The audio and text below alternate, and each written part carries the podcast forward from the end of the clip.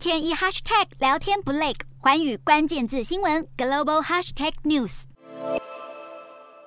开心秀出签好的协议，在德国总理肖兹和加拿大总理杜鲁道见证下，两国官员签署这项亲戚联盟协议，目的就是要加强合作，在二零二五年前要从加拿大出口干净燃料至德国。来到加拿大访问的肖兹，此行的重点也就是谈能源合作。加拿大希望能成为氢气和其他相关洁净科技的主要生产以及出口国，让氢气取代造成气候暖化的化石燃料。而德国则是要降低对俄罗斯能源的重度依赖，并且成为加拿大的第一个客户。两国领袖并且提到要启动氢经济，并且建立跨大西洋氢供应链的计划。但杜鲁道淡化了从加拿大直接向德国运输液化天然气的可能性，因为从加拿大西部的天然气田到大西洋港口的海外运输距离遥远。德国为了应对俄国切断天然气供应的危机，不止重启燃煤发电厂，还政策大转弯，计划延后关闭境内最后三座核电厂，要继续运作到明年，来应应今年冬季可能出现的能源短缺困境。现在肖兹主动出击，与加拿大进行能源合作，除了分散风险，也要挽救不断下滑的支持度。